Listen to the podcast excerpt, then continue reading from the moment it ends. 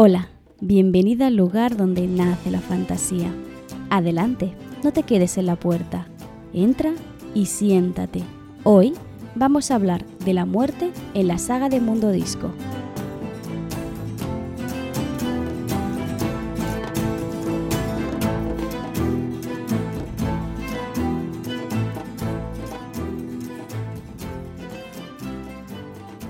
Uno de mis universos favoritos es Mundo Disco. Ya lo sabes, de hecho. Te lo he recomendado en varias ocasiones y de hecho ha aparecido varios tomos de esta saga en varias de las listas que te he ido trayendo a lo largo de estos ya casi dos años de podcast. Es cierto que la mayoría de las veces cuando a cualquiera de vosotras os recomiendo Mundo Disco, generalmente salís un poquito intimidadas es normal.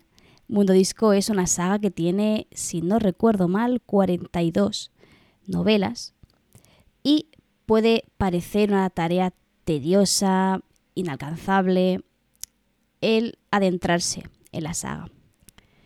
Pero antes de empezar incluso a hablar del tema que nos ocupa hoy, debo recordarte que Mundo Disco no está entendida como una saga propiamente dicha, sino que es más un multiverso. Mundo Disco es el escenario en el que Terry Pratchett va a escribir varias sagas que están o no interconectadas. En un capítulo anterior te estuve hablando de la saga de las brujas, que es una de mis sagas favoritas, y hoy te voy a traer mi segunda saga favorita, que es la saga de la muerte.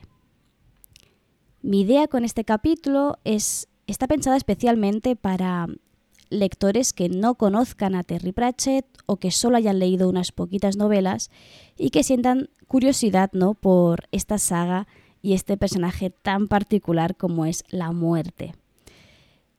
Verás que el capítulo de hoy está dividido en dos partes muy claras. En la primera lo que voy a hacer es presentarte cada una de las novelas de, de la saga de la muerte. Te voy a leer la sinopsis de todas. Verás que en realidad, aunque tienen un orden cronológico, que si te lo lees así, mucho mejor porque vas a entender la evolución de los personajes, en realidad son novelas autoconclusivas. En la primera entrega, al igual que todas las demás, hay una presentación, hay un conflicto que se enreda y que después se acaba resolviendo al final. En la, en la siguiente entrega los personajes van a ser mm, no, no los mismos, pero eh, sí que van a coincidir bastantes, ¿no? La principal va a ser la muerte, obviamente. Y eh, veremos cómo estos personajes, incluida esta muerte, van a ir evolucionando. En otras palabras, podrías leerte esta saga desordenada si quieres, no habría problema. Te comerías pequeñísimos spoilers de simplemente cosas como quién se ha casado con quién o quién ha tenido un hijo con quién, pero que son datos bastante irrelevantes por lo que respecta a la trama principal. Eso sí, yo, como alguien que se ha leído la saga entera, te recomiendo que lo hagas en orden cronológico porque así vas a entender mucho mejor la magia que envuelve a este personaje. esta saga en concreto está compuesta por cinco novelas que además son bastante breves. Suelen rondar las novelas de Terry unas 200 páginas, 300 como muchísimo. Y verás enseguida, cuando te adentres en su prosa, que es un tipo de lectura muy, muy sencilla. Bueno, sencilla no, más bien rápida de leer. Lo que le pasa a Terry también es que tiene una forma de escribir muy particular, que de hecho si quieres adentrarte un poquito en la forma de escribir a Terry, te recomiendo que vayas a mi canal de Twitch porque tengo en destacados la lectura que hice de la primera escena de Ritos Iguales, para que eh, veas la forma de escribir de Terry Pratchett antes de comprarte el libro. Bien, ahora sí, vamos a adentrarnos y te voy a leer la sinopsis y te voy a comentar un poquito las cinco novelas de la saga. La primera es Morth, o sea, Mort con T final en castellano con TH en la edición de en catalán, que luego ya te hablaré de la diferencia entre una y otra. Vamos a ver qué dice la sinopsis de esta novela. Mortimer es un joven soñador y despistado, a quien le toca en suerte una inesperada tarea, convertirse en aprendiz de la muerte y aplicarse en liberar almas de su envoltura carnal. A decir verdad, Mor no está demasiado capacitado para ello. Y en una de sus primeras misiones, liberar el alma de una atractiva princesa que está a punto de ser asesinada, decide en su lugar liberar el alma del asesino, interfiriendo así en los designios del destino y provocando el consiguiente desaguisado.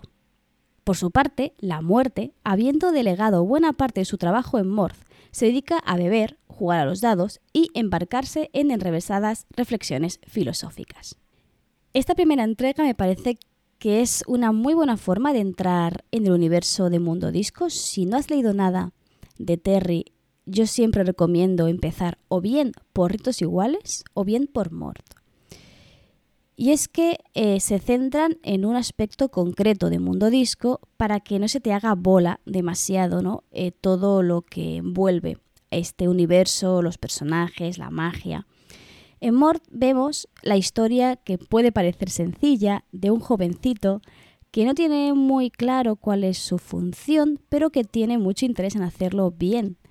Se describe a sí mismo ¿no? como una buena persona o persona sensata que sigue lo que le ha explicado ¿no? su familia de toda la vida. Y cuando se ve en el embrollo de tener que recoger las almas de las personas que mueren, no se termina de sentir demasiado cómodo con esta tarea. Y como dice la sinopsis, lo que decide hacer es salvar a la princesa que iba a ser asesinada y eh, recoger en su lugar el alma del asesino. Cuando esto sucede, Terry nos presenta un gran problema, una rotura ¿no? en el espacio-tiempo. Ha habido eh, un cambio inesperado en el destino y por lo tanto es, el conflicto principal básicamente es solucionar esta rotura.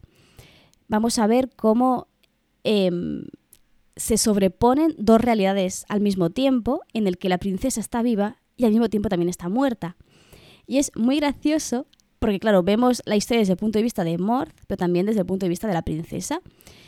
Y eh, tiene que estar constantemente recordando a la gente de su entorno que sigue viva. O sea, las doncellas que van a atenderla eh, no recuerdan que ella está ahí, no le preparan la comida porque creen, porque en otra realidad está, debería estar muerta. ¿no? La gente se viste de duelo y no sabe por qué. No, cosas así que, son muy, muy interesantes. Y luego veremos, ¿no? La, princesa no te vayas a pensar que es la princesa en apuros, que tiene que ser rescatada ni nada por el estilo, sino que es una princesa que delante de esta situación tiene que actuar, tiene que sobreponerse, tiene que eh, hacer todo lo posible para recordarle constantemente a su reino de que efectivamente existe.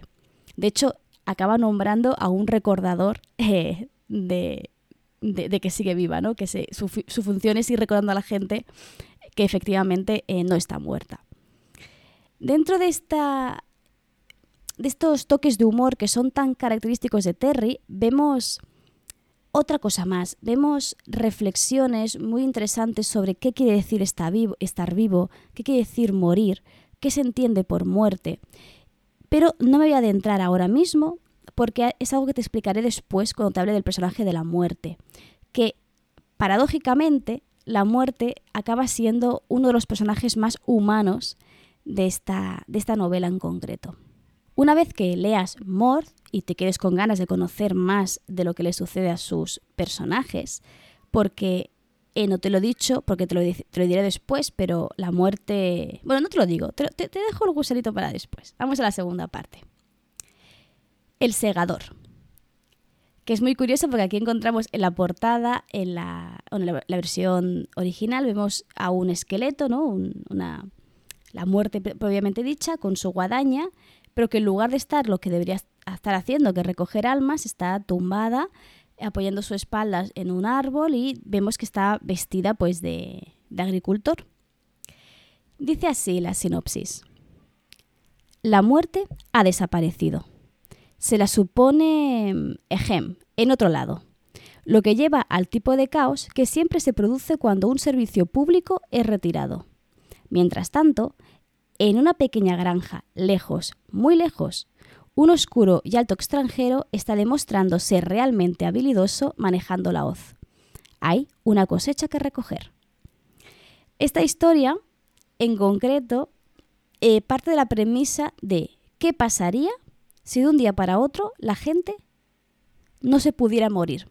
Vemos una muerte que, hastiada de su trabajo, decide darse unas vacaciones, irse al campo a cosechar eh, otro tipo ¿no? de cosecha y por lo tanto todo el mundo, todo el universo se ve sumido en un horrible caos en el que nadie muere. Esto dificulta muchísimo el trabajo del gremio de los asesinos. Eh, por ejemplo, ¿no? que intentan matar y no lo consiguen porque eh, no es que queden los cuerpos muertos y no hay, ninguna, no hay nadie que venga a buscar el alma, es que directamente no mueren. Y bueno, y la, historia básicamente va sobre resolver este conflicto, cómo la sociedad se, reeduca o recondiciona para llegar a, una solución. Y es, es, la verdad muy curioso. Creo que esta saga es una de las sagas que da más pie a plantearte ciertas preguntas que podrían ser incómodas a nivel filosófico. Y el segador en concreto creo que juega muy bien con ese papel. Después, en la tercera entrega de esta saga tenemos eh, Soul Music, que es no es mi favorita, pero una de las que más. Porque vemos, bueno, también se nota que Terry ha perfeccionado mucho eh, o más su trama, su, su universo, y es todo un poquito más coherente porque esto es algo que es normal. Yo creo que Terry era bastante brújula y los primeros tomos de la saga son un poco contradictorios entre sí. Pero a medida que va avanzando, todo tiene, lo acaba cogiendo y acaba dando un sentido más eh, lógico y coherente a su universo. A pesar de que su universo es, es todo incoherencias, ¿no? Pero por definición. Recuerda que Mundo Disco es una tortuga que sobre su caparazón lleva cuatro elefantes que sostienen el disco, que es el mundo. O sea que ya está jugando un poco con que no tiene por qué ser 100% todo lógico y coherente. Lo que decía, esta tercera entrega de la saga es Soul Music. Voy a leer la sinopsis después hablamos. Aquí te aviso de que hay un pequeñito spoiler, pero para mí no es para tanto. No es, no es más que alguien acaba teniendo una hija. No te voy a decir cómo ni por qué, así que mm, da igual. Vamos allá. Dice así la sinopsis. Soul Music es una historia sobre la, memoria y el deseo de olvidar. Y también una historia de sexo, drogas y música con rocas dentro. Pero sobre todo es la decimosexta entrega de la serie de Mundo Disco, del genial Terry Pratchett. ¿vale? lo que te decía, ya es la decimosexta entrega. Y aquí se nota que ha perfeccionado mucho más su pluma. Continúo con la sinopsis. Hay una muerte en la familia. Acaban de recordárselo a Susan, para su desgracia. Porque precisamente ahora la muerte acaba de desaparecer y ella, su nieta adoptiva, ha de encargarse del negocio familiar. Sin embargo, pese a montar el caballo blanco y empuñar la guadaña, todos parecen empeñados en querer confundirla con un hada. Y encima también está esa música con rocas dentro que se está adueñando del mundo disco. Es nueva, es pegadiza, tiene ritmo y se puede bailar. Está viva. Y aquí vamos a encontrar una dinámica parecida a la anterior, en la que la muerte, em, por cuestiones suyas, o sea, veremos que la muerte constantemente le dan pájaras mentales y decide eh, largarse, dejar su oficio para hacer otra cosa. Y en este caso en concreto se quiere dedicar a la creación artística y crea este nuevo género de música eh, con rocas dentro, que no deja de ser el rock and roll. Aquí Terry está haciendo un guiño muy, muy pícaro en este sentido con, esto. Y veremos, de hecho, que hará guiños a eh, cantantes, a grupos, a lo largo de toda la novela. Por tanto, si te gusta el género, si te gusta el rock and roll y la música, este es una, es una novela que a lo mejor te, te va a gustar y te va a llamar mucho más que el resto. Pero no me gusta solo por esto, sino que también me gusta por Susan, ¿vale? Susan es la nieta de la muerte, que me dices, ¿cómo la muerte, que es literalmente un esqueleto con una capucha, puede tener hijos y por tanto nietos? Es, eh, bueno, la muerte adopta gente. ¿Vale? las, veremos que tiene complejo de ser humano y quiere intentar ser humano y una de las cosas que hace es adoptar a, seres vivos que encuentra y los convierte en algo parecido a sus hijos. Y Susan acaba saliendo, ¿no? Eh, de una forma parecida. Acaba siendo, pues eso, su nieta adoptiva. Y tiene que eh, ocuparse de un negocio familiar que ya más o menos conocía, pero de la que no quería tener nada que ver. Y aquí tenemos un tema que suele ser recurrente en Terry y es la diferencia entre hombres y mujeres. Si te fijas, Soul Music en realidad está mezclando los dos, las dos novelas anteriores. En la primera veíamos al aprendiz, el aprendiz de la muerte, que tiene que cumplir con su misión, que va a ir creciendo, va a ir evolucionando, va a, ir siendo cada vez más fuerte y más poderoso, se va, digamos, mortificando, ¿no? Y luego tenemos el segador, que es cuando la muerte decide dejar de trabajar porque le da una pájara mental suya. En cambio, en Soul Music encontramos un poco la mezcla de ambas novelas. Tenemos una más o menos aprendiz o sustituta, que va a ser esta Susan, que tiene que solventar la gran problemática de que su abuelo se ha alargado y ha dejado el negocio sin, sin atender. Pero la gran diferencia con Morth, que a Morth sí, sí que le tomaban como aprendiz de la muerte, lo que sucedía, como mucho con Morth, es que lo veían demasiado joven, demasiado carnoso, con pocos huesos a la vista, y hacían muchos chistes en este sentido. Lo que le va a pasar a Susan es que no se la toman en serio, porque es una niña, bueno, una chica, una adolescente, y la, la piensan más como un hada, porque en este mundo, pues las hadas de los dientes existen y van realmente a buscar los dientes de los niños más a un hada que a la muerte, a pesar de que vaya con guadaña, que vaya con capucha, que vaya con caballo blanco, ¿no?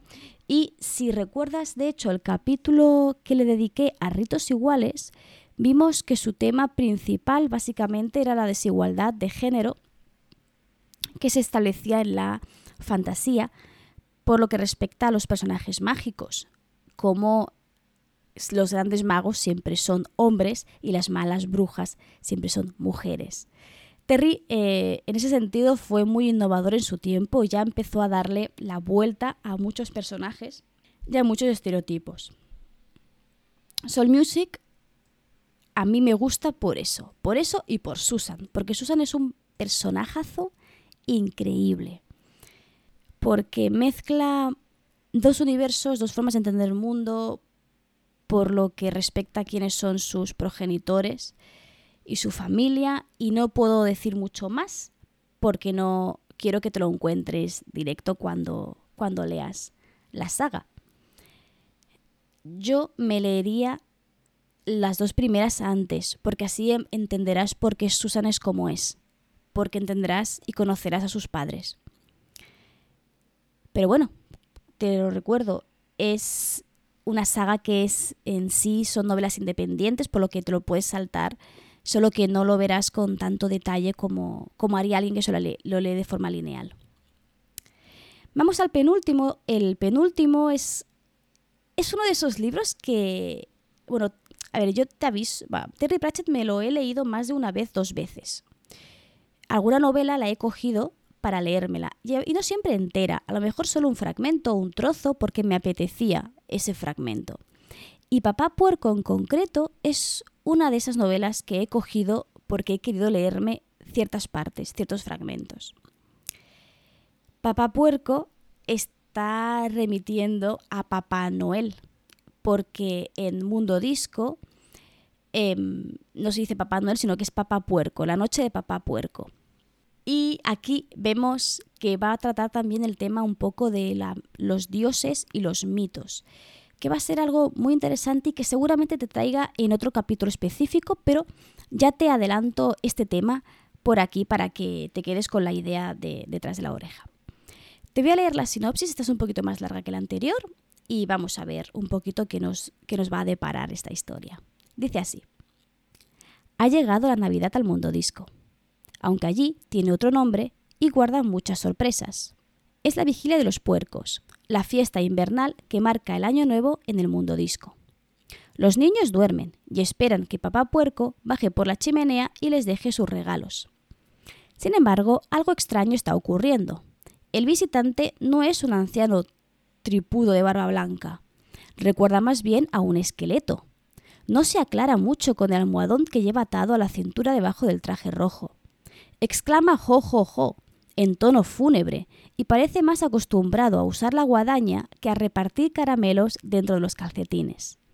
Pero alguien tiene que hacer el trabajo, porque papá puerco está, bueno, a falta de palabra mejor, muerto. Y si para mañana por la mañana no creen en él las suficientes personas, el sol no asomará por el borde del mundo. En esta nueva novela, que debería llevar un aviso en portada por su tremenda adictividad, el destino del mundo disco queda en manos del auténtico sentido de la fiesta más entrañable del calendario, que es poner regalos bajo el árbol y comer hasta reventar. ¿O era la paz y la buena voluntad? Quizás su sentido último sea otro, olvidado hace tiempo.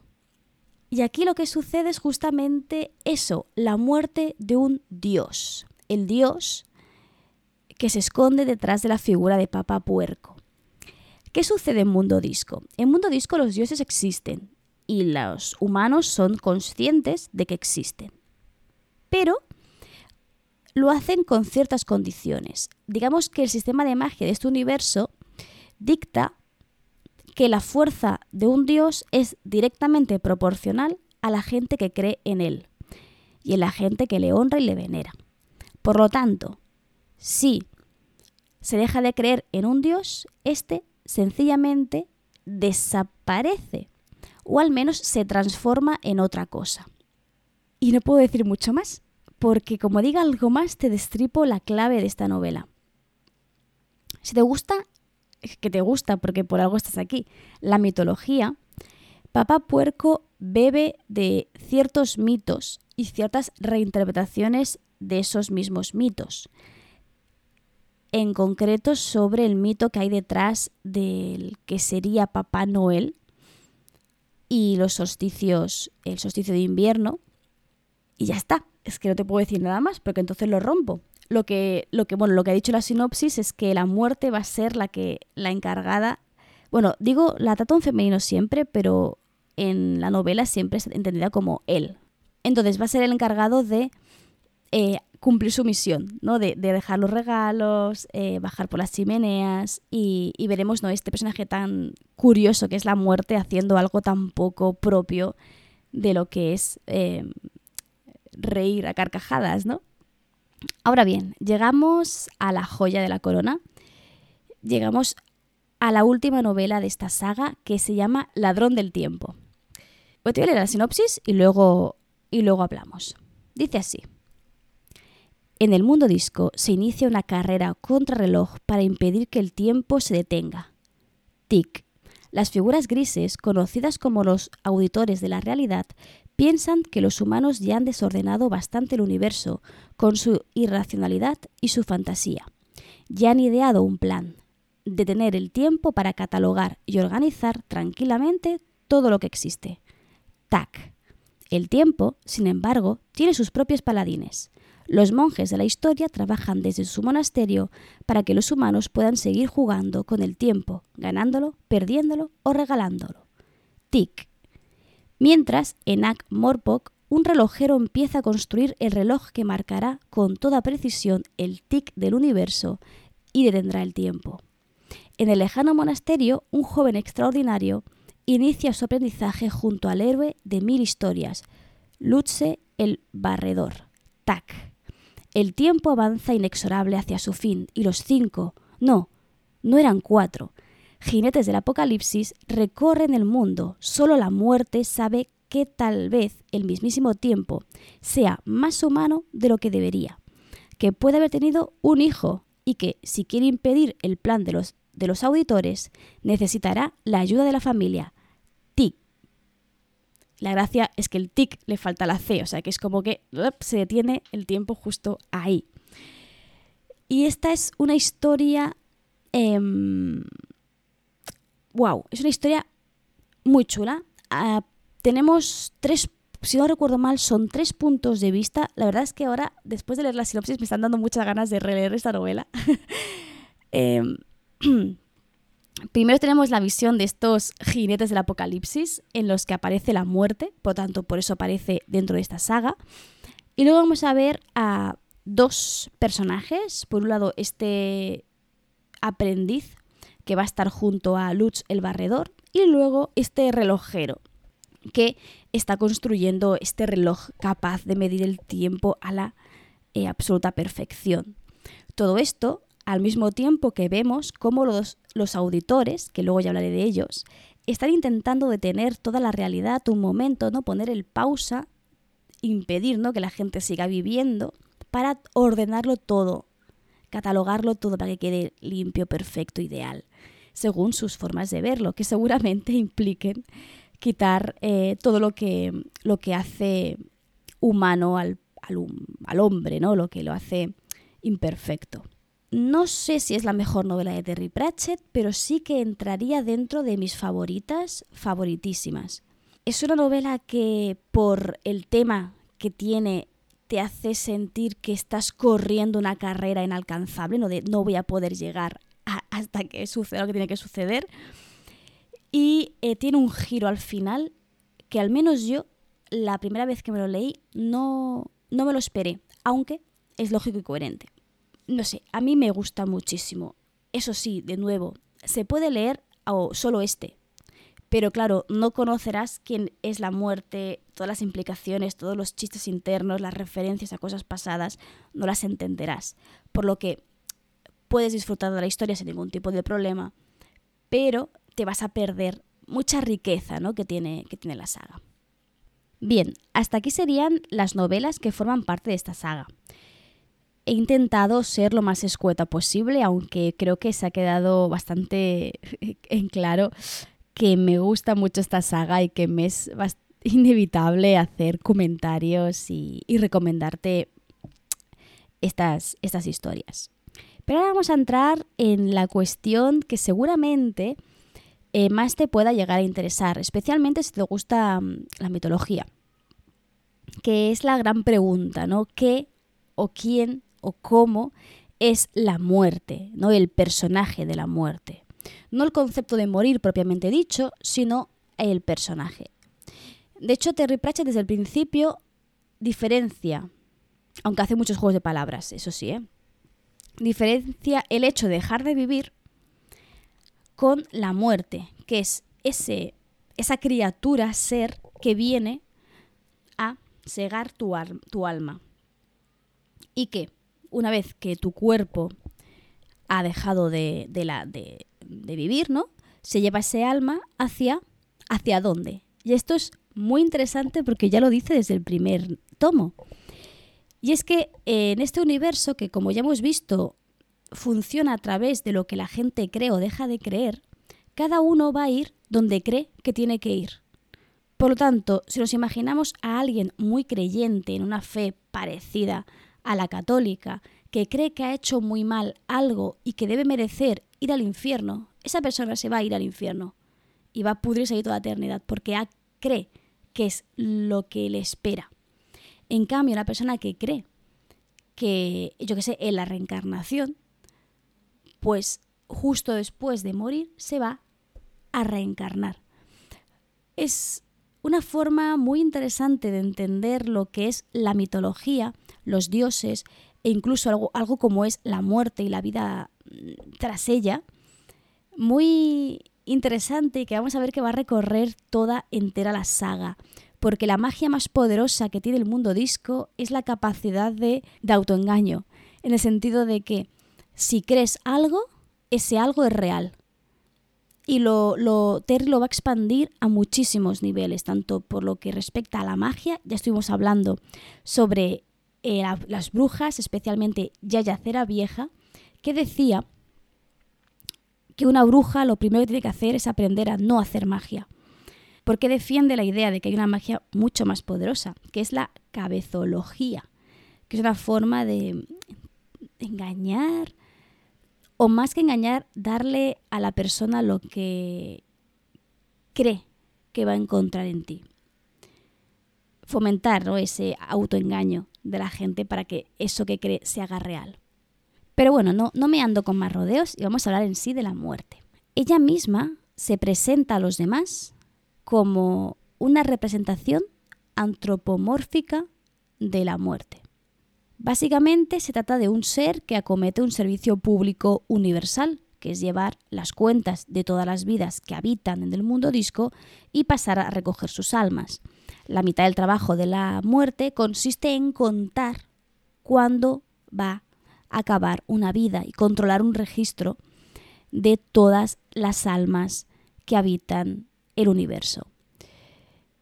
Todas son todas, no solo humanas, sino que vamos a encontrar también eh, animales e incluso la gran Atuin, que es la tortuga que efectivamente no lleva el mundo disco en su caparazón. De hecho, en el primer tomo, la muerte dice que ese va a ser su gran reto. Cuando la tortuga acabe muriendo, va a ser la vida más larga que va a segar.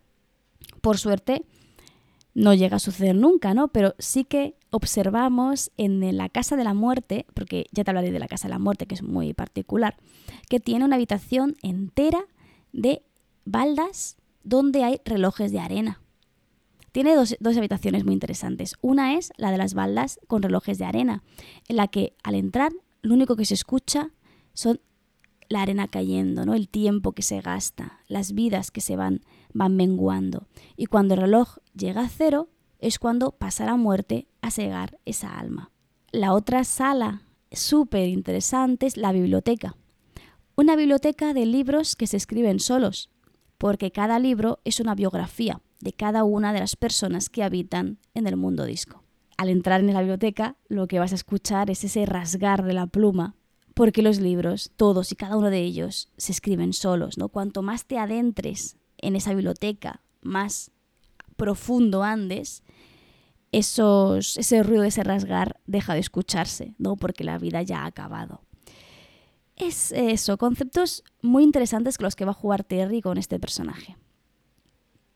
Además de la muerte, depende de la obra a la que leamos, también va a hacerse mención a un grupo de seres que están por encima de la muerte, los auditores.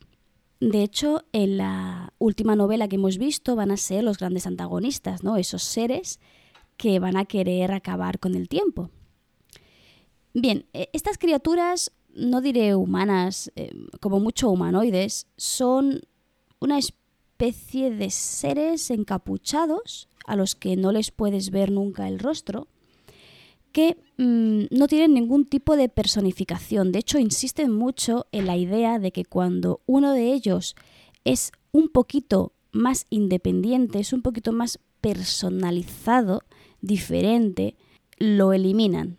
Porque tienen que ser todos exactamente iguales, pensar exactamente igual, porque tienen que cumplir un destino claro y fijo, ¿no? Básicamente su principal función de estos auditores es velar por la integridad de la realidad evitar que el espacio-tiempo se rompa y conseguir que el mundo sea simplemente efectivo, que siga funcionando. Básicamente lo que van a hacer es supervisar un poco el trabajo de la muerte, entre otros muchos seres sobrenaturales, conforme se lleve a la precisión, ¿no? Porque cualquier error puede dañar la estructura del espacio-tiempo y eh, acabar rompiendo lo que mantiene unida toda la realidad y el universo. Como ya te he dicho cuando te he hablado de las novelas, en Mord, por ejemplo, este aprendiz insensato, inmaduro, joven, demasiado inexperto, rompe la realidad porque decide que quien está muerta esté viva y quien esté vivo muera. Por lo tanto, crea dos realidades paralelas que se entrecruzan y rompen las costuras ¿no? del espacio-tiempo. Esto en Mord, por ejemplo, los autores aún no aparecen. Se nota mucho que son personajes que va a introducir luego Terry, pero en cambio sí que van a, tener más importancia y protagonismo a lo largo de las, de las sagas. Lo interesante de la saga de la muerte en concreto es precisamente la paradoja de centrarse a explicar la vida de la muerte nos vamos a acercar a un personaje que por simple definición no puede crear nada. Es la muerte, ¿no? Siempre es entendida como destrucción o fin de las cosas. Aún así, este personaje, este ser, posee una de las magias más poderosas y va a ser capaz ¿no? de, cometer su, función y para ello tendrá varias habilidades que vamos a ir descubriendo a, lo largo de, los libros. En cuanto a la realidad, es un personaje que es incapaz de crear nada de cero. La única excepción que podríamos encontrar es en la música, ¿no? que vemos en Soul Music, pero en principio es un personaje que solo imita y solo copia lo que recuerda. Cuando se nos muestra su casa, que ya se muestra directamente en Morth, vemos que es un hogar que está detenido en el tiempo porque donde duerme, donde habita, bueno, la, muerte no duerme, pero ya me entiendes, donde reposa o espera la muerte es un lugar en el que el tiempo realmente no avanza. En otras palabras, si estás viviendo en la casa de la muerte, no envejeces, porque para ti el tiempo no pasa. Esta casa está toda creada en tonos grises y negros y tomando referencias del mundo real. Para que te hagas una idea, la muerte debe salir a menudo de su hogar para ir a recoger las almas. Y cuando lo hace, ve, observa el paisaje, las casas, los jardines, los lagos, los peces, los caballos del mundo real. Y cuando llega a su hogar, decide que quiere hacer algo bonito. Lo que parece interesante, ¿no? Que, que la muerte en sí llegue a esa conclusión y lo que va a hacer es imitar, hacer copias de la realidad, hacer versiones oscuras de la realidad, oscuras en cuanto al color simplemente. Sí que es cierto que pues en puertas, en marcos va a haber como un exceso recargado de calaveras y huesos, pero eh, se especifica que suele ser en las partes de la casa más antiguas o que tengan una importancia especial para su función. El resto del hogar de la muerte es parecería una casa normal, solo que no existen los colores para la muerte, todo es gris y todo es negro. Pero vemos en la muerte este intento de crear un hogar. La muerte va a adoptar a una chiquilla que encuentra moribunda y la va a llevar a su hogar. Cuando Mort llega a lo que es el hogar de la muerte, no solo encuentra a la hija de la muerte, que también se encuentra un criado que vive con ella. Y es que por algún motivo la muerte tiene esta necesidad de parecer, más que parecer entender a la humanidad, ¿no? Se pasa toda su existencia rodeada de humanos, tiene que llegar a todos, a cada uno de los humanos para acabar con sus vidas. Así que llega un momento en el que se plantea, de hecho esto lo hace varias veces en toda la saga, se plantea qué quiere decir la vida, porque ella llega justo para acabar con ella. Y es por eso que en varias ocasiones decide dejar su trabajo para intentar entender qué supone vivir, qué supone existir, qué sucede en el momento desde que naces ¿no? hasta que llegan a ella. Es por eso que a lo largo de toda la saga, Terry Pratchett nos va a plantear una estructura creada a través de una antítesis entre lo que la muerte debe hacer y lo que desea o ansía.